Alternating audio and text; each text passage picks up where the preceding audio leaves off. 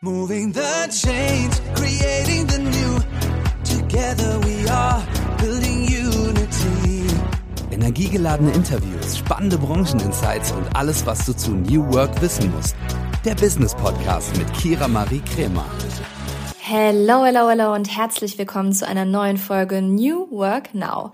Heute begrüße ich Raji Sari. Er ist Gründer und CEO von Lemon Taps. Und dazu muss man sagen, Lemon Taps ist mir begegnet, bevor ich ihn überhaupt kannte. Ich war nämlich damals auf der Suche nach einer Alternative für eine Visitenkarte und habe mir gedacht, hm, ich schau mal, ob es da nicht online was gibt. Und es gibt auch einige Anbieter, aber Lemon Tabs ist für mich rausgestochen, weil die am Anfang eine kostenfreie Version haben. Und zwar mit dieser kostenfreien Version habe ich mir einen QR-Code generiert mit meinen Kontaktdaten und der ist jetzt mein Handy-Hintergrund. Also wenn ihr jetzt mir begegnen würdet und diesen QR-Code scannt, könntet ihr sowohl meine Webseite sehen, meine E-Mail-Adresse, meine Handynummer und alles Mögliche direkt bei euch im Phone einspeichern oder ihr könnt auch dann auf mein LinkedIn gehen, mein Instagram und natürlich auch den Podcast hier. Und dann haben Raji und ich uns letztes Jahr auf einem Event kennengelernt und ich habe ihm direkt den QR-Code gezeigt und schau mal hier, ich habe das schon alles und er hat sich sehr gefreut und ähm, da kam mir sofort die Idee, diese alternative Visitenkarte, die äh, will ich euch unbedingt vorstellen und deswegen ist er heute zu Gast, erzählt etwas über seine Reise, aber natürlich auch über Lemon Taps und jetzt wünsche ich euch ganz viel Spaß mit der Folge. Lieber Raji, herzlich willkommen zu New Work Now. Ich bin richtig happy, dass du da bist. Und wir haben ja auch schon eine, ein gemeinsames Erlebnis zusammen erlebt, aber darauf kommen wir später. Und ähm, jetzt möchte ich dir die erste Vorabfrage einmal stellen, wo du denn dein erstes Geld mitverdient hast. Ja, vielen Dank nochmal für die Einladung. Ich freue mich auch, äh, mega hier zu sein. Äh, die erste Frage, das ist eigentlich ganz lustig. Und zwar, wenn ich so rückblickend überlege, wie ich und womit ich mein Geld verdient habe, äh, kann ich eigentlich in die Grundschule zurückgehen. Und zwar damals ähm, habe ich äh, gezeichnet und gebastelt. Und was ich gemacht habe, ist, ähm, dass ich immer äh, zwischen den Pausen runtergegangen bin als erster meine Zeichnungen und äh, gebastelten Krokodile und sonstiges dann auf den Boden gelegt habe vor dem sozusagen Schuleingang. Und dann sind die ganzen Mädels gekommen und die fanden das so cool, dass sie mir immer dann so 50 Cent für die Zeichnung gezahlt haben, äh, meine Sachen abgekauft haben. Ich habe ebenfalls auch noch so Yu-Gi-Oh! Karten, Pokémon-Karten, die man damals so als Kind äh, getradet hat, habe ich dann auch so für ein Euro, zwei Euro verkauft auf dem Schulhof. Also eigentlich habe ich mein erstes Geld so mit den Sachen, die ich einfach hatte, irgendwie gemacht und äh, dann so ein bisschen mein Taschengeld ja äh, aufgestockt. Das Thema war halt, äh, manchmal kam das nicht so gut an. Äh, da kamen dann die Eltern auf meine Eltern zu und haben halt gemeint gehabt, hey, mein Kind hat kein Taschengeld mehr, ähm, hat irgendwelche Zeichnungen gekauft. Ach schön. Also hattest du da schon so ein bisschen das unternehmerische Gehen wahrscheinlich, oder? Für so bezogen auf heute kann man da ja schon mal gucken, okay, so war es früher und äh, da sind schon die ersten Dinge, die da rauskamen. Also mittlerweile bist du ja auch Gründer. Du hast mit Anna Lörzer zusammen im Jahr 2020 Lemon Taps gegründet. Bevor wir uns kannten, war ich tatsächlich schon Gründerin. Also wir haben uns ja auf dem Next Gen Summit in Düsseldorf kennengelernt. Genau. Ähm, und dann hast du von deinen Karten erzählt und ich so, ah, hä, ich bin Kundin, schau mal, mein Handy-Hintergrund ist schon euer QR-Code und ich glaube, du hast dich sehr gefreut. Und mittlerweile bin ich auch stolze Kartenbesitzerin von euch. Also es ist äh, wirklich ein sehr cooles Produkt und ihr habt die Quarantäne beziehungsweise Pandemie wirklich gut genutzt und ähm, seid mit eurem Unternehmen ja gut durchgestartet, wenn man das so sagen kann und ihr verbindet Digitalität und Nachhaltigkeit. Also die Rede ist da von euren NFC-Visitenkarten, wenn man noch nicht weiß, was Lemon Taps macht. Wie kam es denn zu dieser Idee überhaupt und, und was steckt dahinter? Ja, das ist äh, eine sehr gute Frage. Du hast jetzt auch gerade angesprochen mit, dass wir die Quarantäne gut genutzt haben.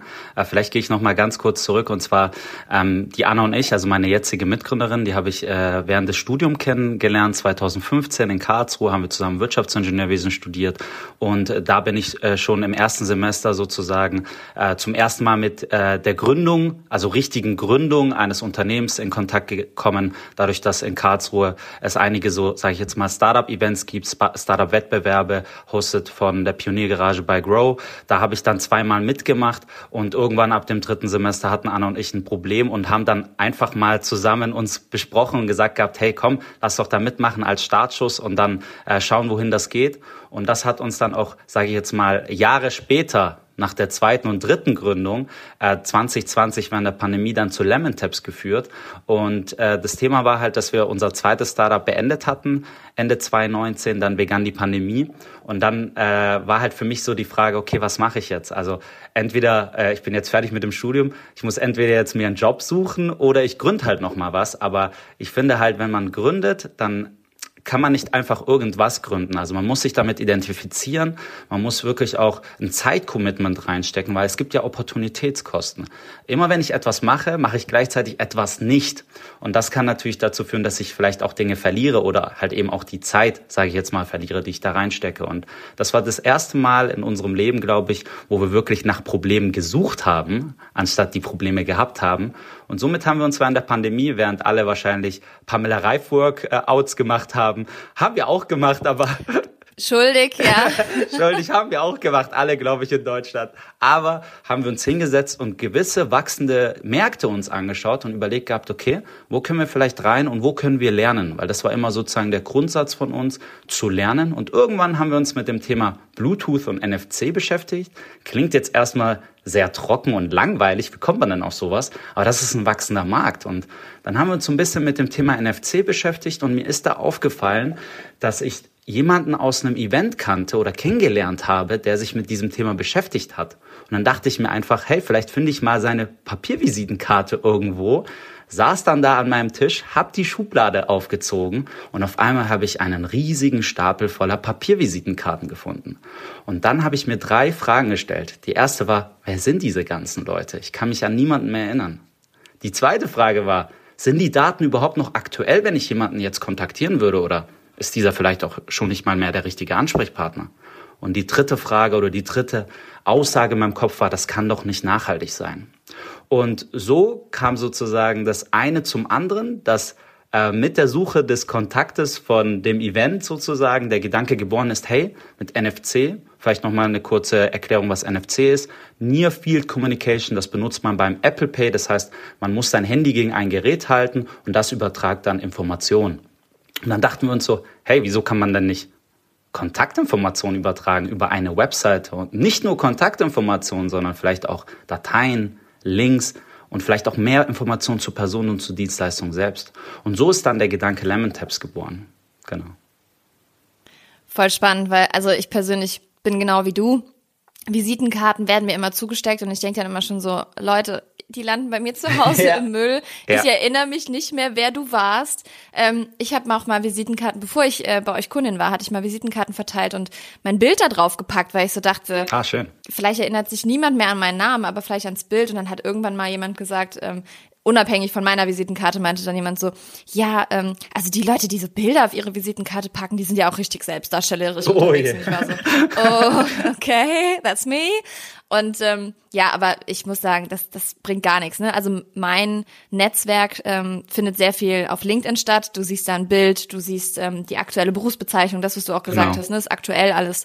Ähm, was im Leben von den Leuten so stattfindet. Und wenn ich dann auf dem Event bin und einfach mein Handy an ein anderes Handy halten kann, ne, das ist ja dieses NFC-Visitenkartending, ähm, und meine Daten werden übertragen oder jemand kann diesen QR-Code von meinem Bildschirmhintergrund scannen, ist doch viel innovativer, einfacher und ähm, cooler. Also das wird ja wirklich direkt in deinen Kontakten gespeichert, ne? Genau. Klar kann man jetzt auch sagen, okay, dann wird ein Kontakt gespeichert und du weißt nicht, wer das ist, ne? Irgendwann kann natürlich auch passieren. Aber ähm, ich habe das bei euch zum Beispiel auch so hinterlegt mit meinem LinkedIn verknüpft und alles Mögliche, ne? Weil das ist ja auch die Möglichkeit und das ist ja der Vorteil daran. Also ich bin, wie man wahrscheinlich auch hört, wirklich aktuell großer, großer Fan. Vielen, vielen Dank. also ich nutze es sehr, sehr gerne. Also für all diejenigen, die ähm, Lemon Tabs noch nicht kennen und das Produkt, schaut es auf jeden Fall mal an. Also ich glaube, wenn ich das äh, richtig in Erinnerung habe, dieser QR-Code auf deinem Startbildschirm ist, glaube ich, auch kostenfrei, ne? Und die NFC-Karte ist ähm, mit Kosten verbunden. Ist das korrekt? Genau, genau. Vielleicht kann ich noch mal einen Satz dazu sagen. Also die Idee am Anfang war, ähm, äh, mit NFC zu übertragen und wir wussten noch gar nicht so Kontaktinformationen mit NFC zu übertragen und wir wussten noch gar nicht so, wohin das hingeht. Und äh, als wir dann sozusagen die ersten Tests gemacht haben und die ersten drei Monate einfach mal, sage ich jetzt mal, einen Prototypen rausgehauen haben mit dem Profil, haben wir dann herausgefunden, dass unter diesen 200 Nutzern und ein paar tausend Euro Umsatz, die wir da generiert haben, darunter 80 Prozent der Leute B2B waren und somit haben wir uns so ein bisschen bisschen mehr, sage ich jetzt mal, Richtung äh, Fokus auf komplett B2B gesetzt. Das heißt, mit Lemon Tabs bieten wir eine, eine Plattform an fürs effiziente Netzwerken für Unternehmen. Und äh, du kannst dir natürlich als Einzelnutzer ein Starterprofil anlegen, wie du es gemacht hast. Das ist natürlich kostenlos, auch mit dem QR-Code. Die NFC-Karte kostet zusätzlich. Aber hauptsächlich haben wir dahinter für B2B-Unternehmen eine komplette Firmenlösung oder Plattform, wo sie wirklich alle ihre 1000 Mitarbeiter handeln können. Und das ist so das, was, wo, woran wir gerade arbeiten, wo wir halt wirklich auch Anklang sehen. Genau. Ja, wo natürlich auch der Need ist, ne? Also schlau, dass ihr da in die Richtung geht. Aber ich glaube, guck mal, ihr habt während der Pandemie gegründet, ähm, da gab es bestimmt auch einige Risiken für euch, oder? Also ich kann mir vorstellen, erstmal ist das ein sehr neues und innovatives Thema, immer noch, wie ich finde. Es gibt immer noch Papiervisitenkarten, die da reihenweise verteilt und gedruckt werden.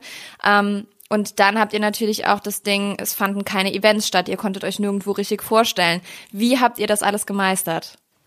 Ja, das ist, äh, das ist ein Punkt, der uns bis heute immer noch begleitet. Ich meine, äh, wenn du dir überlegst, wir haben damals ein Produkt in der Pandemie ähm, äh, ja entworfen oder kreiert, was hauptsächlich für den Anfang, weil es gab's, es gab's damals noch gar nicht diesen QR-Code-Hintergrund, eigentlich gemacht wurde, um draußen mit Menschen zu connecten, also offline, in Person. Und äh, dann war es natürlich schwierig, ein Produkt zu vertreiben, wenn die Leute draußen nicht mehr unterwegs sind oder auf Messen. Was wir aber dann gemacht haben, weil wir an, die, an der Idee wirklich geglaubt haben, äh, ist, wir sind nach Barcelona gegangen. Äh, und das ist jetzt, ja, warum nach Barcelona? Ja. Ja, ja, genau, das wäre jetzt eine Frage gewesen. genau, also wir haben, wir haben an die Idee geglaubt und wir haben auch geglaubt, dass diese Pandemie, ähm, und, und ich, vielleicht greife ich auch schon mal so ein bisschen was hervor, aber diese Pandemie oder Pandemien und Krisen allgemein sind natürlich sehr schlecht für die Gesellschaft. Aber wenn man sich wirtschaftlich äh, so ein bisschen Gedanken macht, äh, bringt das natürlich neue Opportunitäten auf sich. Warum? Weil Krisen offenbaren meistens sozusagen die Dinge oder Themen, äh, die man wirklich äh, für den Moment braucht. Ähm, zum Beispiel, hey, Clubhouse wurde erfunden in, in der Pandemie, weil es keinen, sage ich jetzt mal, äh, Kontakt gab, persönlichen Kontakt gab zu Leuten draußen. Jetzt ist die Pandemie, sage ich jetzt mal, abgeflacht und jetzt benutzen auch schon wieder die Leute nicht mehr Clubhouse. Andererseits aber auch, ähm, ja, zeigt die Pandemie oder bringt die Pandemie auch Verhaltensänderungen im menschlichen Verhalten hervor. Das heißt, okay, ähm, wir gehen nicht mehr raus, müssen uns anderweitig ne, ähm, sozusagen vernetzen. Ähm, oder das Thema Nachhaltigkeit und Digitalisierung ist jetzt sehr viel wichtiger geworden. Ähm, das ist ja eigentlich auch für den kompletten Mittelstand eigentlich eine Krisensituation. Auch wenn das für uns normal ist, junge Leute, das ist eine Krisensituation. Die müssen sich jetzt wirklich Gedanken machen, wie gehen wir in diese Richtung. Und ähm, das hat uns halt äh, dazu sozusagen wirklich gebracht zu sagen, hey, wir glauben so sehr an diese Idee, dass wir es uns nicht leisten können, einfach in Deutschland abzuwarten, bis hier die Pandemie vorbei ist. Wir gehen in ein Land, wo es immer noch erlaubt ist, Events auf Events zu gehen, rauszugehen, sich zu vernetzen. Und weil wir davor schon, sage ich jetzt mal, ähm, eine kleine oder kleine Vergangenheit mit Barcelona hatten, haben wir gesagt, komm, in Barcelona sind die Events noch da. Mobile World Congress, einer der größten Kongresse der Welt, äh, ist dort auch gewesen. Haben wir gesagt, hey, wir ziehen nach Barcelona um und testen unseren Prototypen von dort. Genau.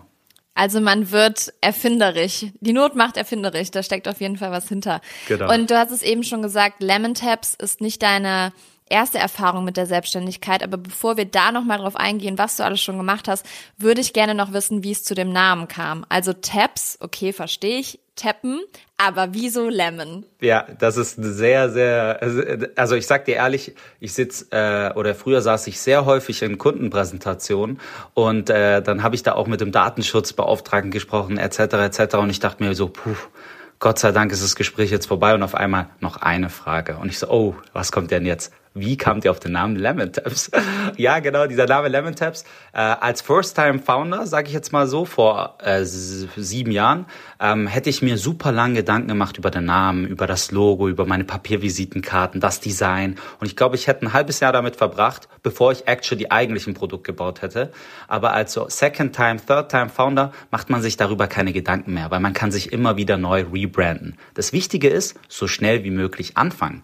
Und dann saßen die Anna und ich äh, damals, äh, bevor wir nach Barcelona gegangen sind, in Karlsruhe, als wir gerade so die erste Idee hatten, es war Sonne, wir hatten uns schon überlegt gehabt, ähm, nach Barcelona zu gehen. Und ich äh, habe den Kontaktaustausch immer mit was Frischem irgendwie, irgendwie was, was, ja, was, was, was, was Fröhlichem, Frischen. Man ist irgendwie draußen unterwegs mit Menschen und vernetzt sich, ähm, identifiziert.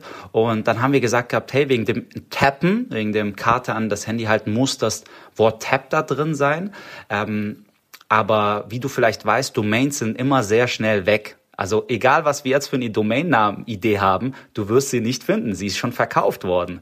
Und äh, dann war halt der Punkt, okay, was machen wir jetzt? Klar können wir uns jetzt Momondo überlegen oder Salando oder ähm, halt so, so, so, so ein erfundenes Wort. Aber wir haben immer daran gedacht, wir wollen ein internationales Unternehmen sein und auch ein Unternehmen, äh, was einfach ist was sich einfach anhört, was sich einfach benutzen lässt. Und dann haben wir an das einfachste oder das beste Unternehmen der Welt gedacht, was genau das umsetzt, und das ist Apple.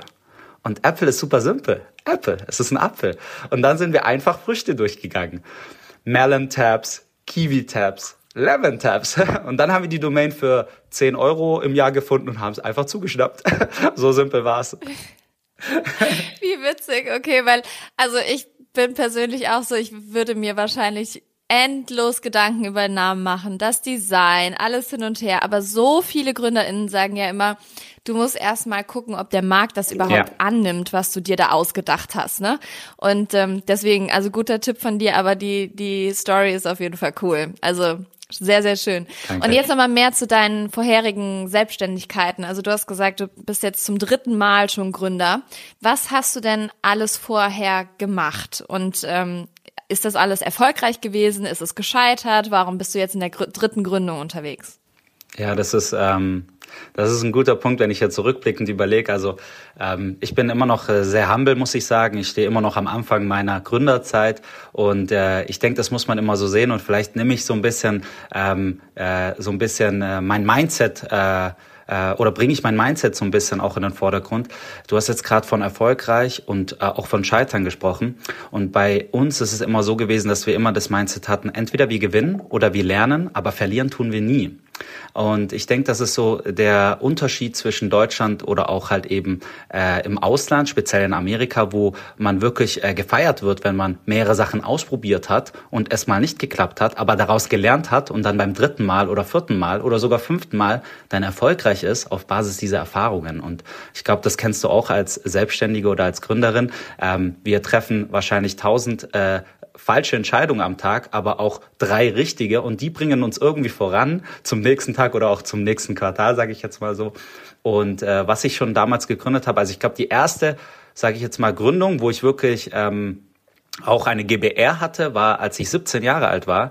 Ähm, ich habe mich äh, damals sehr viel mit, also ich war sehr, sehr schüchtern und introvertiert. Ich weiß jetzt nicht, ob man das mir abnimmt, aber damals war ich es wirklich und habe dann den ganzen Tag mich eigentlich nur mit so Handys beschäftigt, Software beschäftigt und äh, dann kam ich auf die Idee mit meinem Kumpel einfach mal einen Tech-Blog sozusagen über Google Blogger damals noch und äh, nicht WordPress äh, zu machen, Artikel zu posten, Google Ads laufen zu lassen und vielleicht damit ein bisschen Geld zu machen.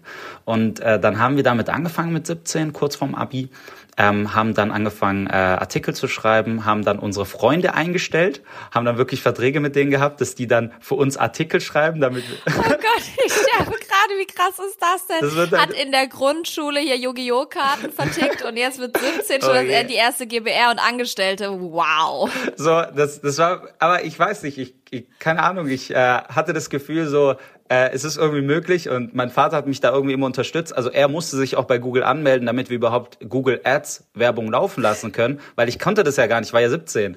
Und dann hat er das gemacht und dann kam auch so ein Brief von Google mit dem Aktivierungscode, damals sehr klassisch, äh, äh, also kaum was online.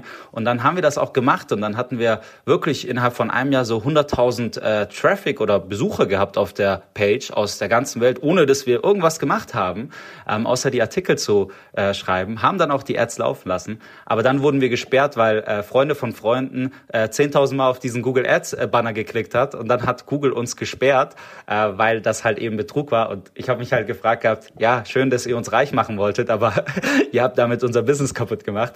Ja, und dann äh, über die Jahre habe ich äh, oder haben, haben Anna und ich äh, eine, eine, eine ähm, so eine Art wie Airbnb-Plattform für die WG-Suche äh, konzipiert oder halt eben ähm, eineinhalb Jahre während des Studiums gemacht. Da haben wir uns auch ein Urlaubssemester genommen, ebenfalls unsere Studienkollegen dann äh, sozusagen mit ins Team genommen. Wir hatten gar kein Geld, wirklich keine Finanzierung, nichts, äh, konnten niemanden zahlen, aber trotzdem hatten die Leute Bock mit uns gemeinsam zusammenzuarbeiten. Das war immer ganz cool.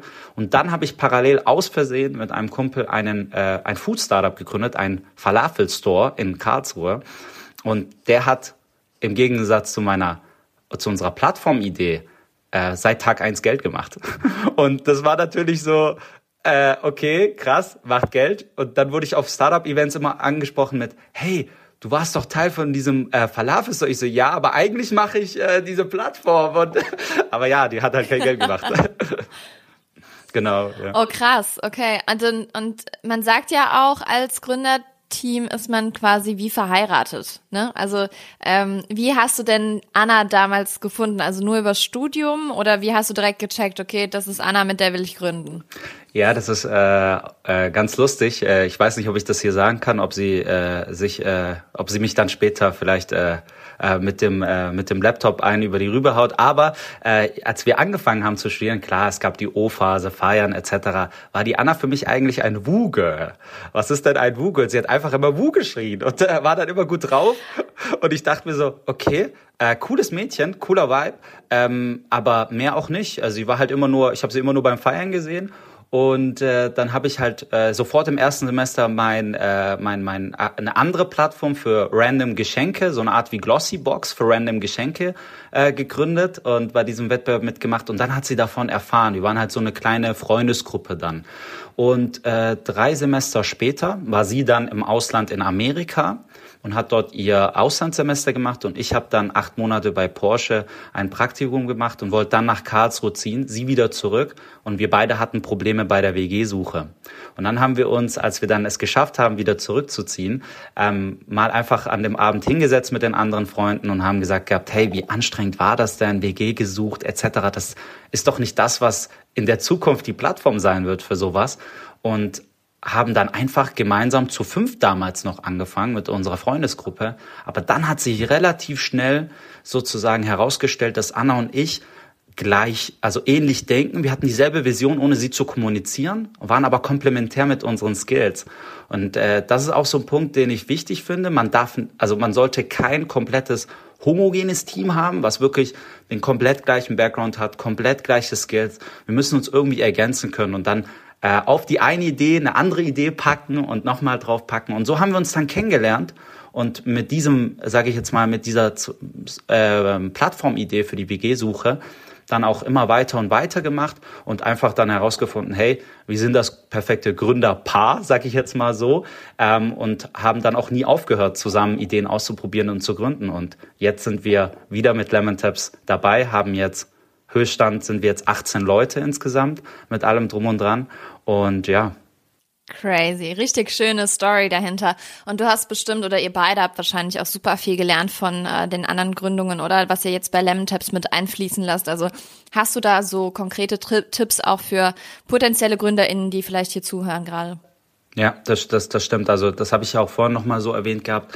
Ähm, entweder wir gewinnen oder wir lernen, aber verlieren tun wir nie. Und dieses Lernen ist halt super wichtig. Immer Learnings aus den Sachen ziehen, damit man die Fehler nicht nochmal macht. Und ähm, vorhin habe ich auch schon erwähnt gehabt, immer äh, Fokus schauen oder Fokus setzen. Und das hast du auch erwähnt, zu schauen, ob das, was du in deinem Kopf hast oder diese Idee oder diese, dieses Problem, wo du glaubst, das existiert und groß genug ist, überhaupt äh, vom Markt angenommen wird oder akzeptiert wird. Weil das ist ja das Wichtigste, weil am Ende, je nachdem natürlich, was du gründest, äh, wenn du aber, sage ich jetzt mal, äh, mit einem wirtschaftlichen Zweck gründest, also wirklich, du führst ein Unternehmen und musst Umsätze generieren, dann musst du schauen, dass du ein Produkt auf den Markt bringst oder eine Dienstleistung, ähm, das vom Markt angenommen wird und für das die, sage ich jetzt mal, Zielgruppe bereit ist zu zahlen. Und das ist ähm, etwas, was wir bei Lemon Taps relativ schnell versucht haben, dann auch in den ersten Monaten beim Test zu machen und das auch erfolgreich lief. Und wir haben uns wirklich eine Deadline gesetzt. Wenn wir jetzt innerhalb den ersten sechs Monaten keine Nutzer gewinnen oder nicht, also klar haben wir uns gewisse Nutzerzahlen und Umsätze gesetzt, aber wenn wir diese nicht erreichen, dann wissen wir nicht, ob diese Idee ähm, ja, viable ist, also ob sie wirklich umsetzbar ist und auch ähm, gefragt ist vom Markt. Das heißt wirklich ein Tipp von mir, ähm, vergisst euren äh, Namen, vergisst euer Logo, äh, das Design, klar, es ist alles wichtig und es wird auch später wichtig werden für die Brand, aber es geht darum, hey, legt euch fest, holt euch eine Domain, fangt an, überlegt, wie ihr sehr, sehr, sehr schnell ähm, eure Idee validieren könnt. Holt euch keine 50.000 Entwickler und zahlt drei Millionen, damit ihr euch eine Webseite entwickeln lasst, Schaut, ob ihr mit No-Code-Tools, das haben wir haben sehr viel mit Tools gearbeitet. Wir hatten nie Entwickler damals, nie. Klar habe ich äh, Entwickler-Background, aber ich würde sagen, ich bin ein schlechter Entwickler, aber ich weiß, was man braucht, um sozusagen was zu bauen. Und ähm, es gibt so viele Werkzeugkasten, wo man relativ schnell eine Webseite, ein Klickformular oder sonstiges machen kann, um einfach erste, sage ich jetzt mal, äh, erste Traction Proof zu sammeln. Und das nächste ist natürlich immer mit dem Kunden sprechen. Äh, damals bei Lemon Tabs als wir den ersten Prototyp gelauncht haben und die ersten 200 Nutzer hatten, die auch dafür Geld gezahlt haben in den ersten drei Monaten, haben wir in der Plattform selbst oder in, in dieser, sage ich mal, in diesem Profil, es gab keine Plattform eigentlich, in diesem Profil ähm, einen WhatsApp Business Chat äh, äh, integriert. Das heißt, ich war der Customer Support und ich war auch der Customer Support noch bis dieses Jahr. Wir haben es jetzt nicht mehr über WhatsApp gemacht, aber über andere Kanäle, aber damals noch über WhatsApp. Warum? Weil für den Anfang müsst ihr euch überlegen, euer Produkt ist nicht perfekt und es wird buggen und es wird nicht funktionieren.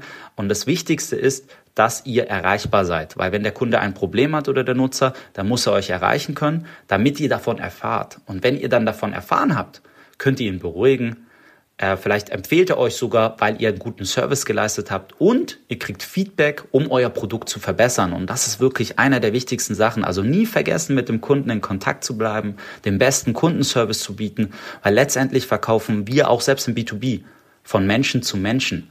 Und ihr wisst es ja selbst oder du kennst es ja selbst. Äh, du kaufst ein Produkt etwas funktioniert nicht und dann musst du irgendwie äh, durch ein Formular gehen, durch eine E-Mail gehen, da musst du in die AGBs gehen, um die Support-Mail zu finden und dann denke ich mir einfach, nee, benutze ich dann einfach nicht mehr, kündige ich und that's it und so verliert man Kunden.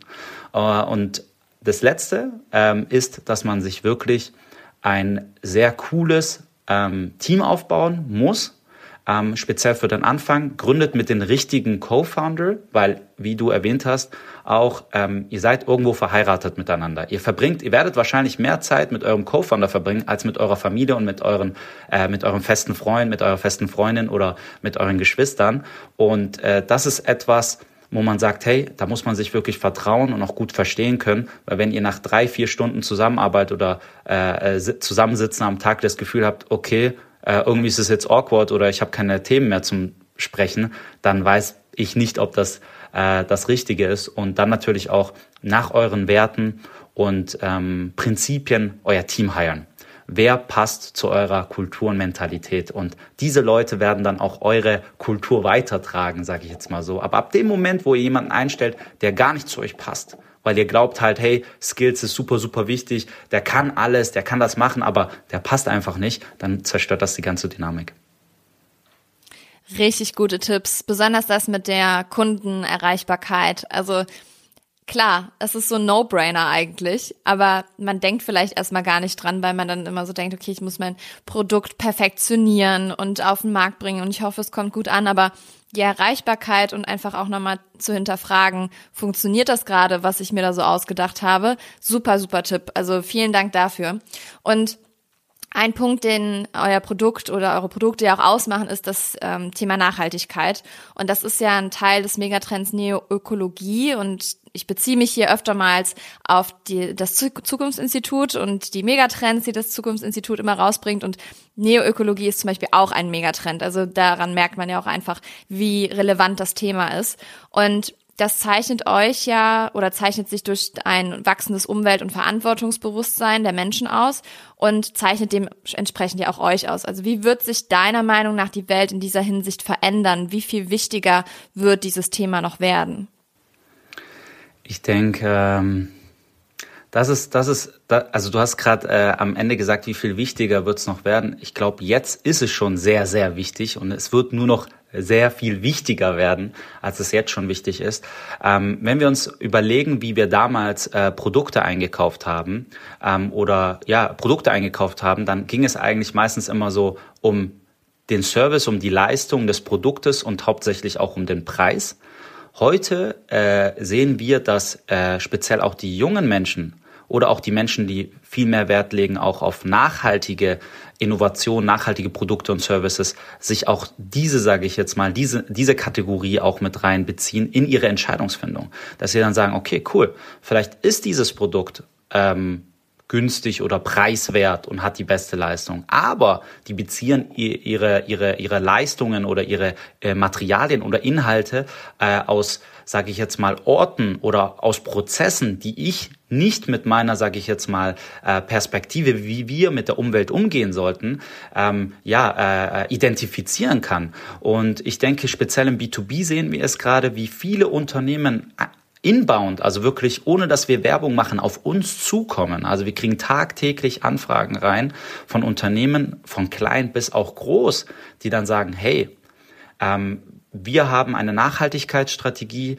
äh, die wir aufgesetzt haben, oder Zero Paper Strategy oder sonstiges. Wir wollen bis 2025 ähm, schon einige Sachen ersetzt haben. Und das erste, womit wir anfangen, sind natürlich einfache Sachen, auch speziell für den Außenauftritt. Und das sind die Papiervisitenkarten, die man relativ schnell eigentlich äh, entfernen kann. Und wir suchen da eine nachhaltige Lösung und sind da auf Sie gestoßen. Und klar gibt es auch Alternativen, die was ähnliches anbieten wie wir. Nichtsdestotrotz muss man sich natürlich trotzdem anschauen, Unsere Holzkarten sind zum Beispiel FSC-zertifiziert aus nachhaltigem Anbau. Selbst unsere Kunststoffkarte besteht aus 60 Prozent recyceltem Kunststoff. Äh, klar, wir versprechen nicht, dass ihr mit uns oder dass die Kunden mit uns 100 Prozent nachhaltig sind, aber dass sie auf jeden Fall nachhaltiger werden als für 1000 Mitarbeiter 500 Papiervisitenkarten jährlich zu drucken und alle drei Monate wieder einen neuen Stapel mit 500 Papiervisitenkarten zu drucken, weil sich jetzt die Position geändert hat. Und ich denke halt wirklich langfristig gesehen, und das sieht man ja auch in der Rechtsprechung oder in der, in der legalen Situation, große Unternehmen müssen ja auch schon reporten hinsichtlich CO2-Metriken. Und das wird jetzt interessant, weil die Regierung setzt jetzt die rechtlichen Grundlagen, die EU-Kommission wirklich zu sagen, hey, ihr Unternehmen, ihr müsst auf euren CO2-Footprint achten und das müsst ihr auch reporten. Und dementsprechend müssen Unternehmen ihre kompletten Strategien jetzt auch Richtung Nachhaltigkeit anpassen. Und da spielt natürlich die Digitalisierung auch einen wichtigen Teil, weil die Digitalisierung unterstützt ja sozusagen auch bei vielen Softwareunternehmen oder auch bei vielen anderen Unternehmen diesen Prozess hinsichtlich der Nachhaltigkeit. Also summa summarum sage ich jetzt mal so, ähm, wird das Thema ähm, ein fester Bestandteil in der Zukunft werden. Und ich glaube, das wird noch, ähm, sage ich jetzt mal, äh, krasser werden. Also ich glaube, jeder wird wahrscheinlich in der Zukunft wirklich auch seinen eigenen Footprint, CO2-Footprint messen können und vielleicht auch später in der Zukunft, je nachdem, wie man sozusagen, wie man äh, lebt, äh, vielleicht gewisse Vorteile haben oder auch eben vielleicht auch so eine Art wie CO2-Steuer oder so zahlen müssen, weil man halt doch gemeinsam lebt und nicht nur Deutschland kann aufhören, äh, Atomkraftwerke oder sage ich jetzt mal schlechte Luft zu produzieren, weil die Luft aus Asien oder aus Amerika kommt ja trotzdem zu uns. Es ist ja nicht so, dass wir auf einmal hier Wände aufgebaut haben und weil es halt jeden betrifft und wir nicht sagen können, hey, der Einzelne spart, aber der Reiche, der fliegt halt trotzdem jeden dritten Tag mit dem Privatjet rum, kann es ja nicht sein, dass die komplette Gesellschaft darunter leiden muss. Dieser Podcast wird von Werbung finanziert und treue New Work Now HörerInnen kennen unseren heutigen Werbepartner bereits. Es ist Open Up. Und ihr wisst, dass mir mentale Gesundheit sehr am Herzen liegt und natürlich auch die Förderung mentaler Gesundheit am Arbeitsplatz. Und Open Up begleitet mich schon länger und viele von euch kennen Open Up schon. Doch für diejenigen, die es noch nicht kennen, hier einmal eine Info. Zwei Drittel aller Arbeitnehmenden wissen nicht, an wen sie sich mit mentalen Herausforderungen wenden können. Und das, obwohl 30 Prozent aller Fehlzeiten mit dem mentalen Wohlbefinden zusammenhängen. Und hier kommt jetzt Open Up ins Spiel. Denn Open Up ist die 360-Grad-Lösung für das mentale Wohlbefinden. Und hiermit bieten schon mehr als 1500 Unternehmen ihren Mitarbeitenden die Möglichkeit, ihre Widerstandsfähigkeit zu stärken, Stress abzubauen und ihr volles Potenzial auszuschöpfen. Von Einzel- und Gruppensitzungen mit PsychologInnen bis hin zu Check-ins und selbstgesteuertem Lernen. Mit Open Up bietet ihr eurem Team die Unterstützung, die es verdient, jederzeit und überall verfügbar. Und wenn ihr jetzt eure Mitarbeitenden dabei unterstützen wollt, an ihrem Wohlbefinden zu arbeiten, produktiver zu sein und weniger Fehlzeiten zu haben, dann geht auf openup.de slash Unternehmen und erfahrt, wie OpenUp eure Organisation unterstützen kann. Ist denn in Zukunft von eurer Seite aus noch irgendwas anderes, innovatives, nachhaltiges geplant? Gibt es so ein Produkt, was du unbedingt gerne an den Markt bringen wollen würdest? Ja, also äh, wir haben da natürlich, also die Vision Lemon Taps äh, ist ja nicht nur, also klar, das ist der erste Schritt, erstmal den Kontaktaustausch effizienter und nachhaltiger zu gestalten, aber darüber hinaus geht's ja weiter. Ich meine, mit Lemon Taps können wir, also kannst du nicht nur deine Kontaktdaten teilen, sondern du hast ein Formular unten noch in deinem Profil, wo du vom Gegenüber, der nicht Lemon Taps Nutzer ist, auch seine Kontaktdaten aufnehmen kannst und dann bei dir im Lemon Taps Profil verwalten kannst. Und da geht sozusagen, da geht die Vision, sage ich jetzt mal, weiter Richtung Schritt zwei, Schritt drei äh, in unserem, sage ich jetzt mal, Masterplan. Äh, dass es, äh, dass das äh, und da kann ich nicht so viel erzählen drüber, muss ich ehrlich gesagt sagen. Aber ich kann dir eins sagen: Kontakte sind Gold wert und darauf werden wir auf jeden Fall sozusagen auch weiter drauf aufbauen. Ähm, aber auf jeden Fall auch ähm, hinsichtlich des CO2-Gedanken. Wir haben auch in, unserer, in unserem Profil ähm, eine Art wie Nutzerstatistik, wo du auch einsehen kannst, wie viele Papiervisitenkarten du eingespart hast. Das heißt, die, jedes Mal, wenn du dein Profil teilst oder dein Profil bearbeitest, hast du ja einen gewissen Packen oder gewisse, sage ich jetzt mal, äh, Papiere, Papiervisitenkarten eingespart und das wird auch übersetzt. Und ähm, wir könnten uns natürlich auch vorstellen, dieses Produkt zu erweitern, also speziell die Analytics auch, dass man vielleicht auch Unternehmen dabei unterstützt, ihre, sage ich jetzt mal, ja, CO2-Metriken oder KPIs, die man dann auch reporten muss, sozusagen, auch vielleicht damit zu integrieren oder implementieren. Aber ähm, einige Sachen stehen noch in den Sternen. Äh, über manche Sachen kann ich leider nicht sprechen. Ähm, aber nichtsdestotrotz, ähm, wir müssen natürlich auch schauen, dass wir jetzt Lemon Tips erstmal im Markt im Markt etablieren, also wirklich als äh, die Lösung für Unternehmen, äh, für wirklich für B2B-Unternehmen fürs effiziente und nachhaltige Netzwerken. Sehr cool, ja. Also dazu mit dem Visitenkarten einsparen. Es gibt einen ähm, Browser, den nutze ich persönlich auch, der heißt Ecosia. Da kannst du dann sehen, wie viele Bäume du gepflanzt hast mit deinen Suchen und so. Das finde ich auch sehr spannend. Also sowas könnte ich mir auch in Zukunft nochmal mehr vorstellen. Auf jeden Fall sehr interessant. Aber jetzt nochmal zu dir als Person und deinem Leben. Also du hast ja schon äh, sehr viel erzählt. Es wird bei dir auf jeden Fall nicht langweilig, denn du bist auch in verschiedenen Organisationen und Gruppen aktiv. Also das kommt ja nochmal hinzu. Und eine davon ist die gemeinnützige Gemeinschaft Two Hearts. Und die Menschen mit Migrationshintergrund aus der Tech-Szene, die Teil dessen sind, wollen benachteiligten Minderheiten helfen. Was genau steckt dahinter? Wie kam es dazu? Und was verbirgt sich hinter dem Konzept? Ja, das ist äh, äh, würde ich sogar auch schon sagen, ein Herzensprojekt von mir. Also ich habe es nicht gegründet, ich bin aber, ähm, sage ich jetzt mal, Teil des Communication und PR-Team. Jetzt, ähm, am Anfang war ich natürlich, äh, sage ich jetzt mal, äh, nur ein Mitglied, ähm, auch äh, ein, ein, ein, Men ein, ja, ein Mentee.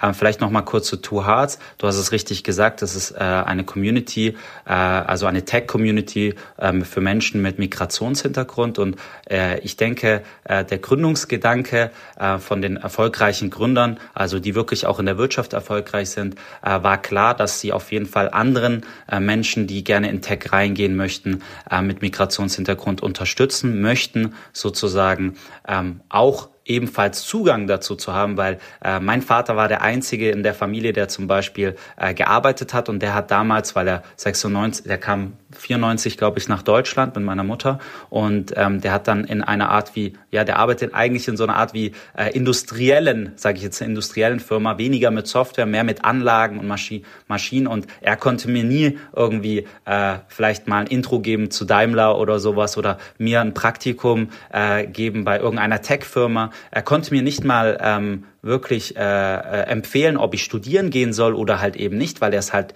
nie selbst getan hat. Und das ist etwas, wo, wo, wo ich glaube, dass es hier noch viel Potenzial gibt. Und ähm, einer der Kernkonzepte von Two Hearts ist, auch äh, das Mentorenprogramm.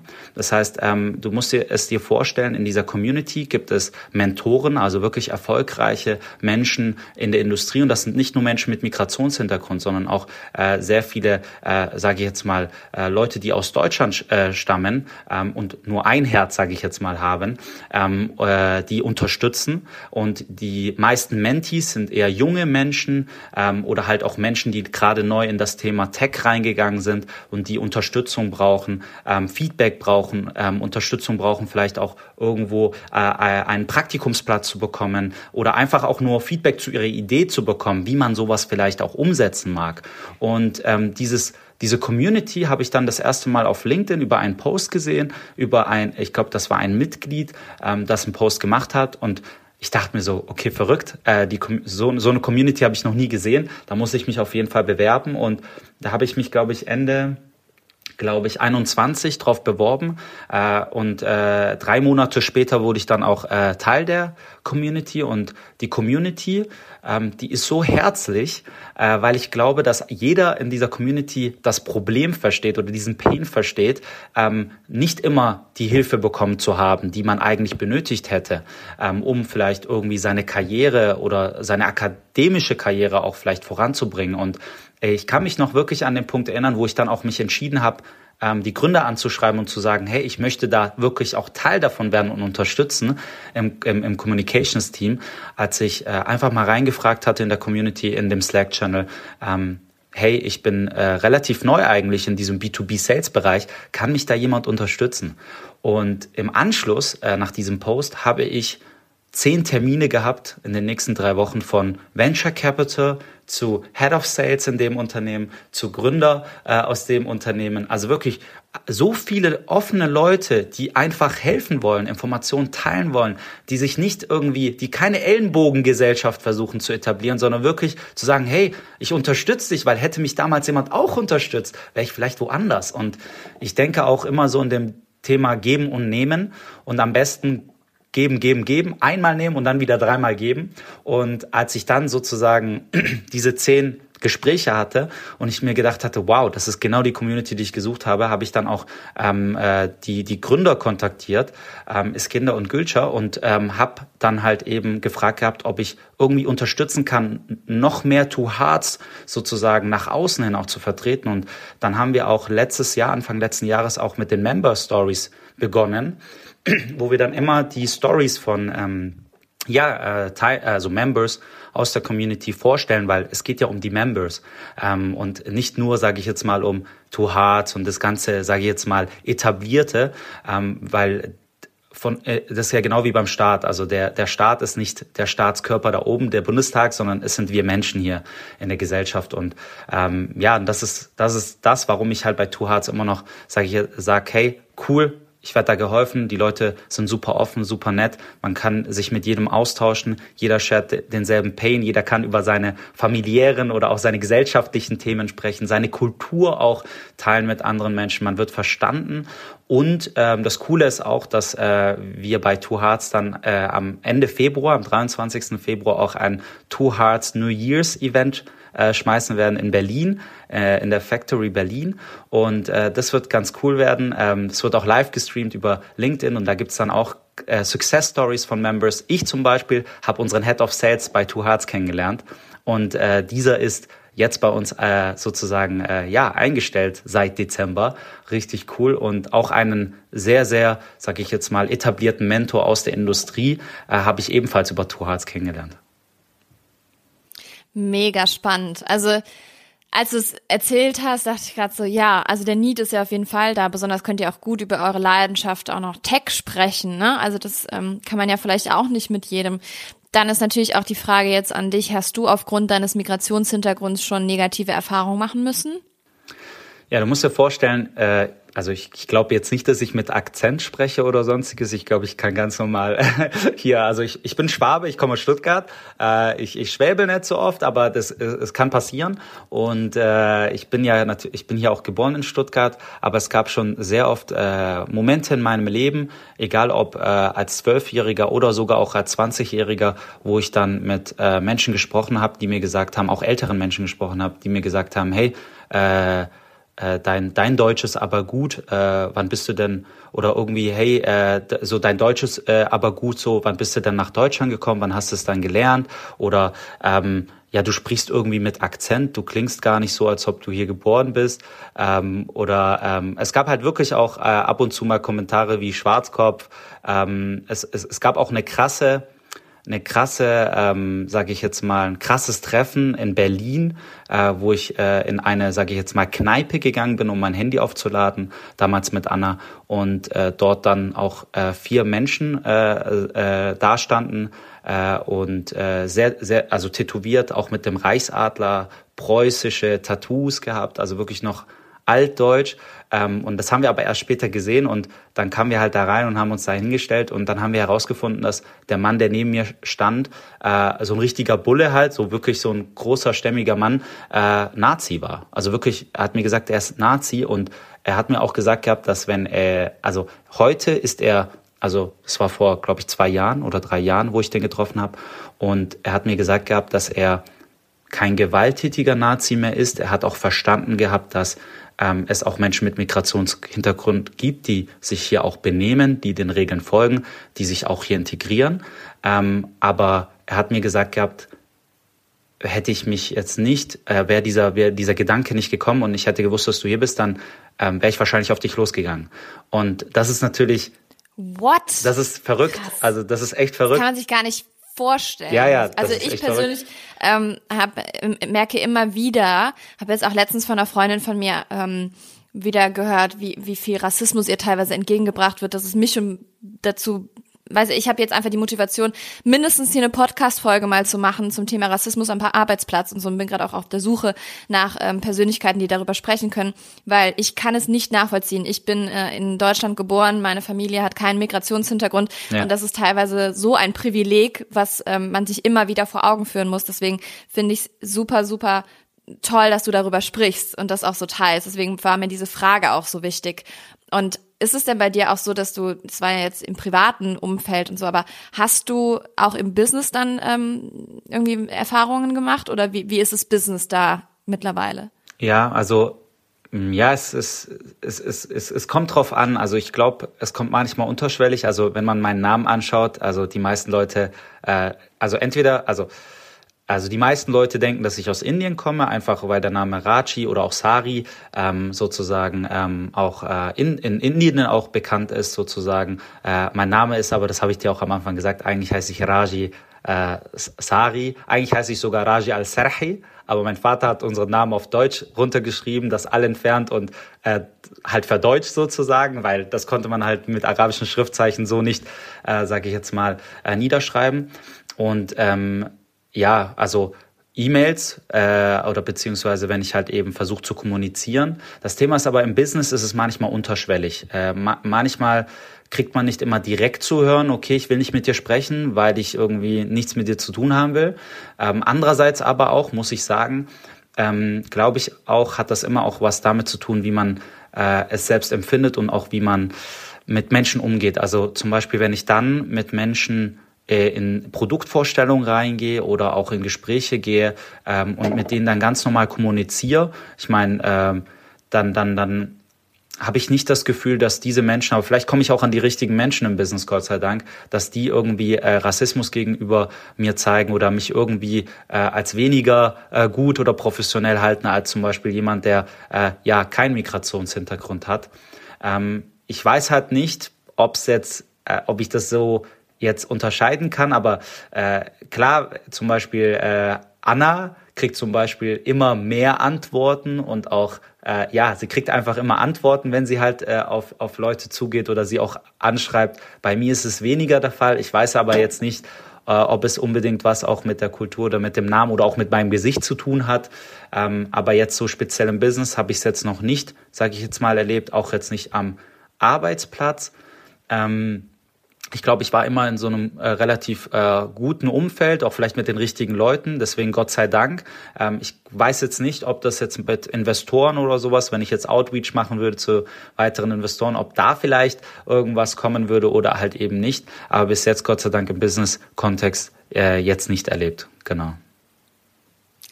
Ich bin mal gespannt, wie dann die Podcast-Folge hier ähm, sich ausgeht, wenn wir, ähm, wenn ich dazu eine Folge mache. Aber auf jeden Fall vielen Dank, dass du das schon mal geteilt hast, dass wir da einen Einblick bekommen haben.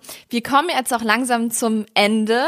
Also wir haben ja schon sehr, sehr viele Themen zu dir als Person, zu Lemon Tabs und alles mitbekommen. Also ich finde es sehr, sehr spannend, wie viele Gründungen du schon hinter dir hast. Und ich glaube, du bist ja auch noch relativ jung, dass da noch einige kommen werden vielleicht auch. Schauen wir mal. Vielleicht gibst du ja hier irgendwann in einer, in einer neuen Folge mal so ein Update, was sich so ergeben hat. Auf jeden Fall vielen, vielen Dank, dass du da warst. Und natürlich kriegst du auch die Abschlussfrage noch gestellt, was du dem jüngeren Raji raten würdest. Was ich meinem jüngeren Ich raten würde, das war, das ist eine sehr, sehr gute Frage und wenn ich, also ich reflektiere viel und das ist, glaube ich, eine Sache, die ich, äh, das erste, also wo, wo ich wirklich, das ist der erste Punkt, den ich meinem jüngeren Ich sagen würde, äh, versuch mal auch äh, dich einfach hinzusetzen und die Dinge sacken zu lassen und darüber zu reflektieren.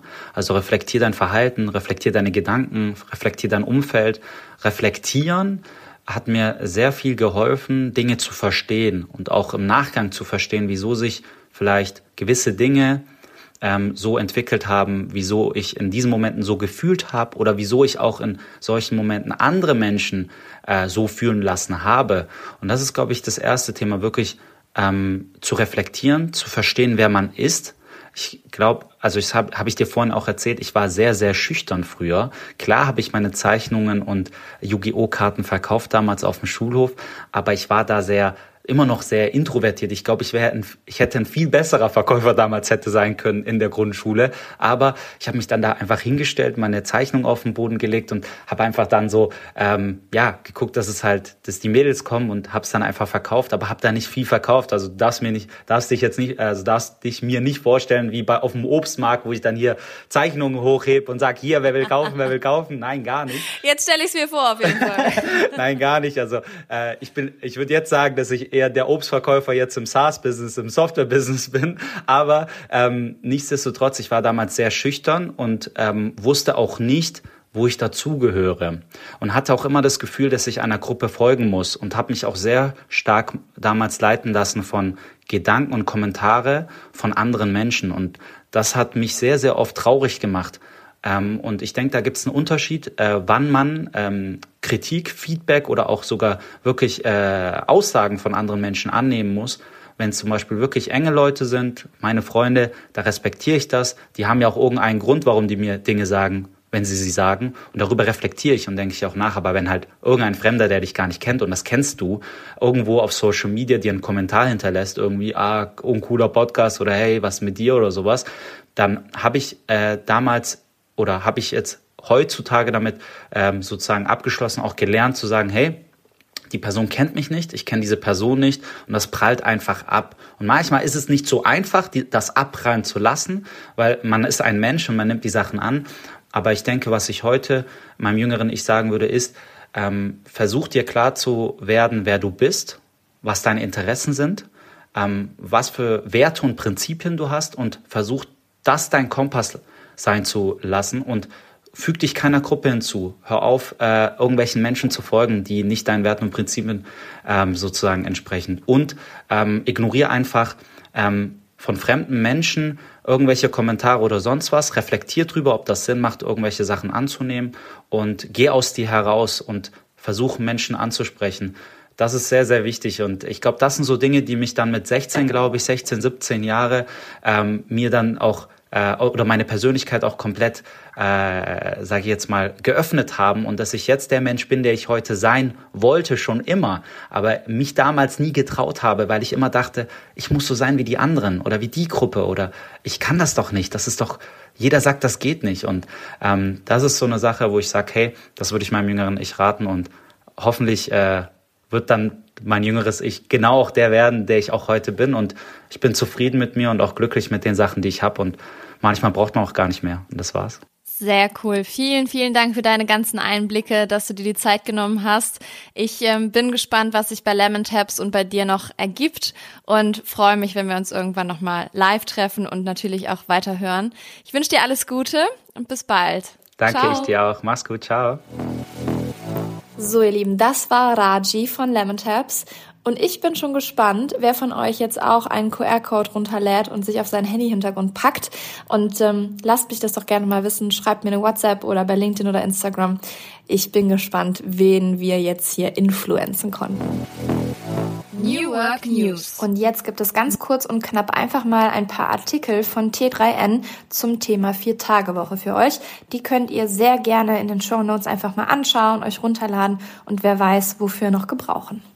Und jetzt entlasse ich euch in diesen tollen Tag mit einem Zitat, das ja, finde ich ganz, ganz gut zur Folge passt und ähm, hoffe, dass euch die Folge gefallen hat, dass ihr auch gerne darüber berichtet in den sozialen Netzwerken oder mir auch Feedback zukommen lasst via WhatsApp. Ihr kennt das Spiel mittlerweile und jetzt wünsche ich euch einen tollen Tag, eine tolle Woche und äh, freue mich, wenn wir uns nächste Woche wieder hören. Und zwar gibt es das Zitat von Mark Twain, das lautet, Menschen mit einer neuen Idee gelten so lange als Spinner, bis sich die Sache durchgesetzt hat.